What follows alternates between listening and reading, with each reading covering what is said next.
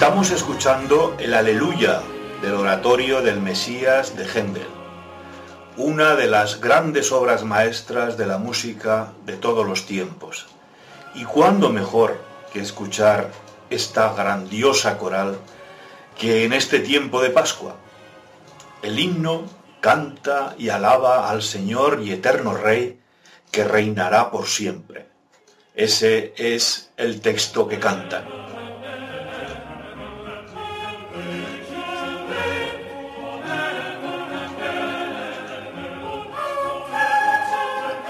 Cuentan las crónicas que cuando Händel presentó su oratorio, El Mesías, en el Covent Garden de Londres, allá por el 23 de marzo de 1743, el rey Jorge II estaba presente y en el momento más solemne de la pieza, que se convertiría en el más famoso, el aleluya que estamos escuchando, el rey se levantó de su asiento y el protocolo marca, marcaba que cuando el rey está levantado, nadie puede estar sentado. Y por tanto todo el teatro se puso de pie. Nadie sabe si Jorge II dejó su butaca porque le emocionó la pieza o porque creyó que era un himno militar.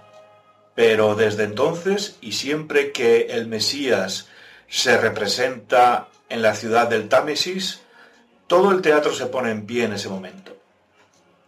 Pero nosotros vamos a seguir escuchando esta magnífica coral que siempre emociona y eleva el espíritu.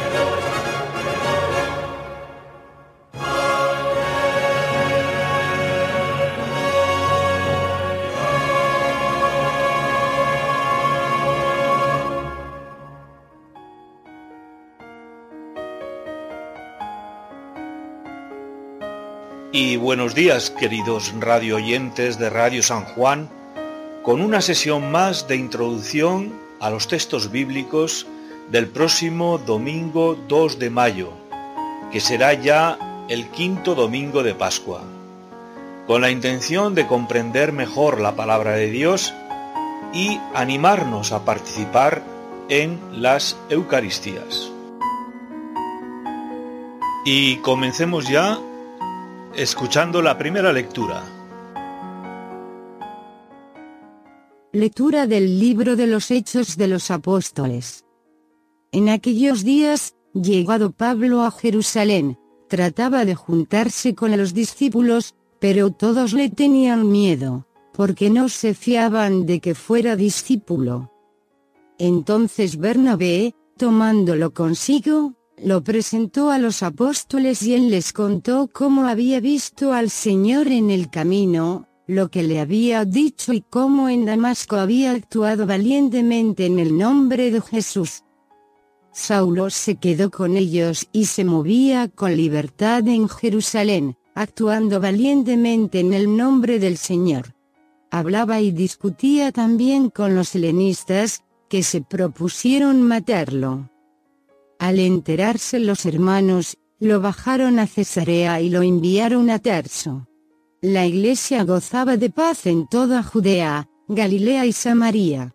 Se iba construyendo y progresaba en el temor del Señor, y se multiplicaba con el consuelo del Espíritu Santo.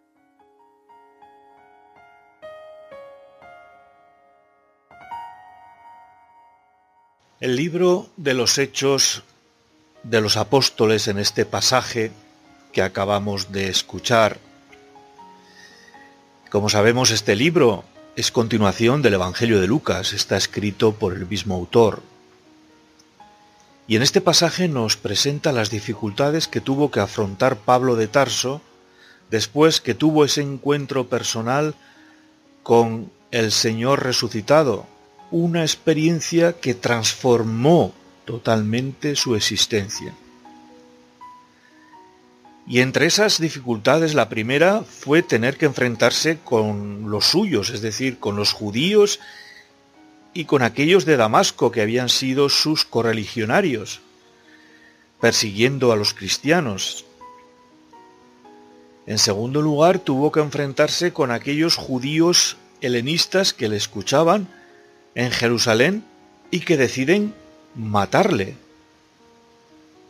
Y por último, una dificultad que tuvo que encarar Pablo fue con algunos miembros de la iglesia naciente, quienes lo miraban lógicamente con recelo, porque hasta hacía poco les había perseguido. Todos pues tuvieron que recorrer un camino de transformación y confianza. Lucas da cuenta además, siendo fiel a su línea teológica, de cómo los apóstoles ratifican la autenticidad de la vocación de Pablo. Son esas dificultades las que son la mejor carta de presentación de Pablo. Esas dificultades le unen a Cristo crucificado. Por eso su testimonio es creído hasta el punto de que sus nuevos hermanos deciden proteger su vida enviándolo a Tarso. El episodio pues es una buena muestra de la capacidad que tuvieron aquellos primeros cristianos para cambiar, liberándose del lastre de sus antiguos esquemas judíos e ideas.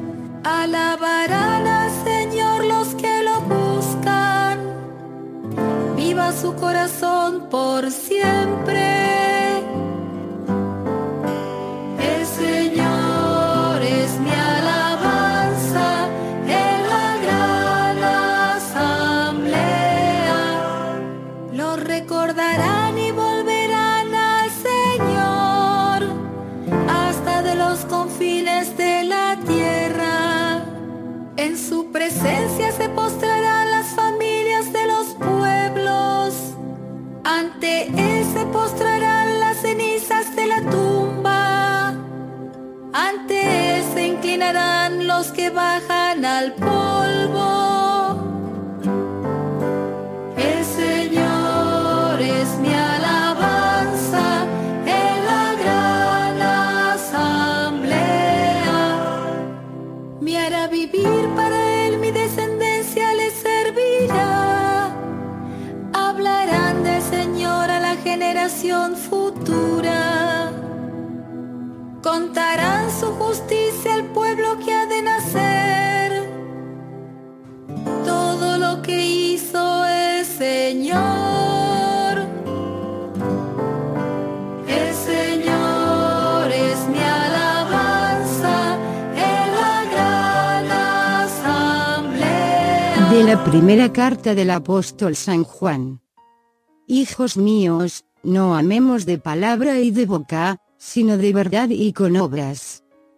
En esto conoceremos que somos de la verdad y tranquilizaremos nuestro corazón ante Él, en caso de que nos condene nuestro corazón, pues Dios es mayor que nuestro corazón y lo conoce todo.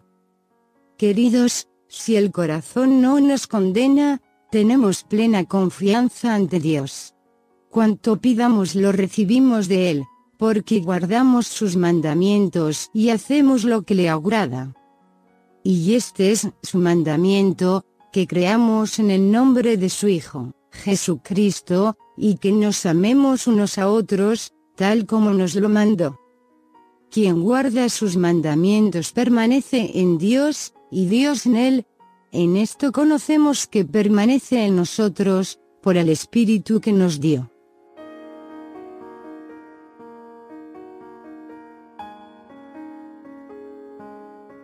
De nuevo en este pasaje de la carta de San Juan, escuchamos la expresión hijos míos. Juan exhorta a amar con obras y según la verdad. Y se apoya en el mandato del Señor que une la fe y el amor a los hermanos. Amar en verdad y según el Evangelio será pues tener a Cristo como fuente y motivo de actuación. Lo que brota de él es la paz.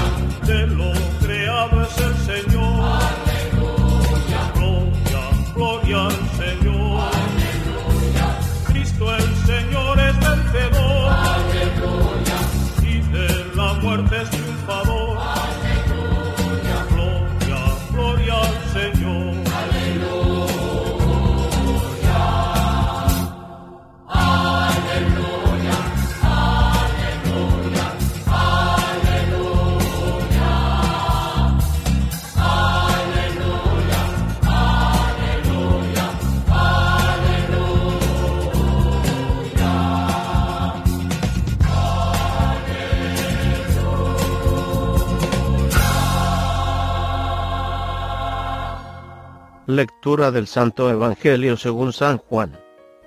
En aquel tiempo, dijo Jesús a sus discípulos, Yo soy la verdadera vid, y mi Padre es el labrador. A todo sarmiento que no da fruto en mí lo arranca, y a todo el que da fruto lo poda, para que dé más fruto. Vosotros ya estáis limpios por la palabra que os he hablado, permaneced en mí, y yo en vosotros como el sarmiento, no puede dar fruto por sí, si no permanece en la vid, así tampoco vosotros, si no permanecéis en mí.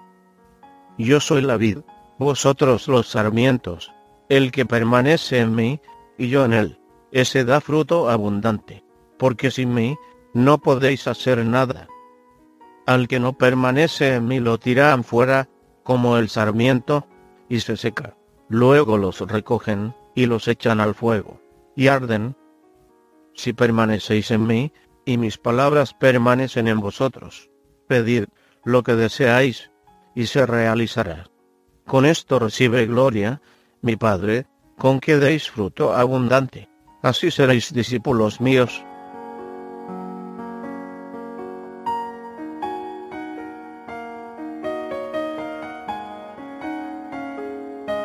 Ponemos en contexto este relato que hemos escuchado del Evangelio de hoy. Estamos en la última cena y Jesús, ante su muerte inminente, reúne a sus íntimos para confortarles y exhortarles a permanecer unidos y en fidelidad al proyecto del reino que les había vinculado en vida a pesar de las dificultades. Comienza la sección con una parábola en torno a la vid. Son muchos los textos bíblicos, tanto del Antiguo como del Nuevo Testamento, que recurren a las imágenes de la vid y del viñador. Aquí el cuarto Evangelio hace también uso de ellas, pero con un sentido muy particular, ya que están al servicio de su propia idea de quién es Jesús y quiénes son sus discípulos. La imagen resalta la unidad entre Jesús y sus seguidores. Todos ellos forman una misma cosa, la vid, de cuyo cuidado está a cargo Dios, el Padre. Esta es su función principal y comprende dos tareas. La primera de ellas, en el caso de los sarmientos que dan fruto, la limpieza. La segunda, la poda, cuando algún sarmiento no produce el fruto que cabía esperar de él. Fruto que por otra parte es la razón de su propia existencia. ¿Y qué quiere decir aquí Juan cuando habla de los frutos? ¿En qué consisten dichos frutos? Encontramos la respuesta en las palabras de la segunda lectura que hemos escuchado. Dar fruto es amar en verdad, al estilo de Jesús.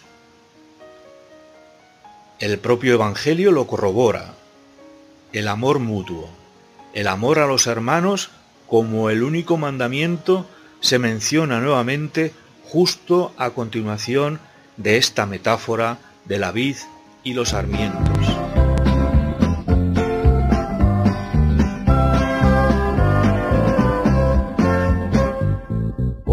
Los caminos sedientos de luz, levantándose antes del sol, hacia los campos que lejos están, muy temprano se va el viñador. No se detiene en su caminar, no le asusta la sed ni el calor.